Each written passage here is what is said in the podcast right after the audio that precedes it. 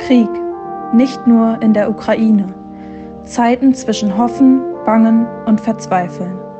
Selig sind, die Frieden stiften.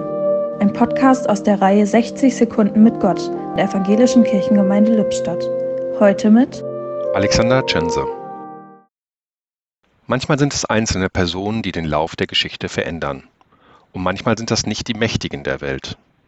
Und während Namen wie die von Mahatma Gandhi, Martin Luther King oder Malala Yousafzai in Erinnerung bleiben, gibt es unzählige Friedensstifter, deren Namen kaum einer kennt.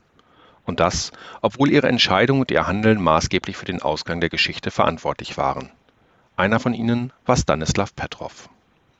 Seine Geschichte spielt in der Zeit, als der Kalte Krieg auf seinem Höhepunkt zusteuerte. Die USA und die Sowjetunion bedrohten und beschimpften sich gegenseitig, es wurden Raketen und andere militärische Einheiten in Stellung gebracht. Das Szenario einer nuklearen Katastrophe war so realistisch, wie es seit der Kubakrise 1962 nicht mehr gewesen war.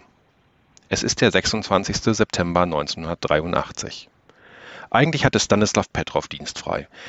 Als Soldat der Sowjetarmee musste er für einen verhinderten Kameraden Dienst tun.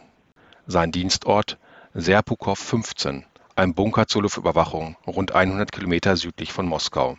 Seine Aufgabe Meldung machen, wenn der Computer anzeigt, dass amerikanische Atomraketen gestartet wurden. Die Konsequenz?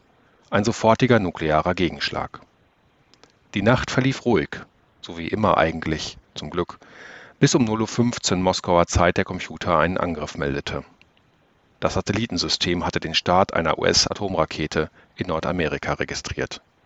Es drohte der Dritte Weltkrieg. Und nun?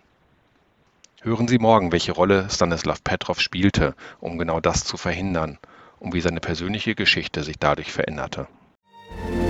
Im Podcast hörten Sie heute Alexander Tschense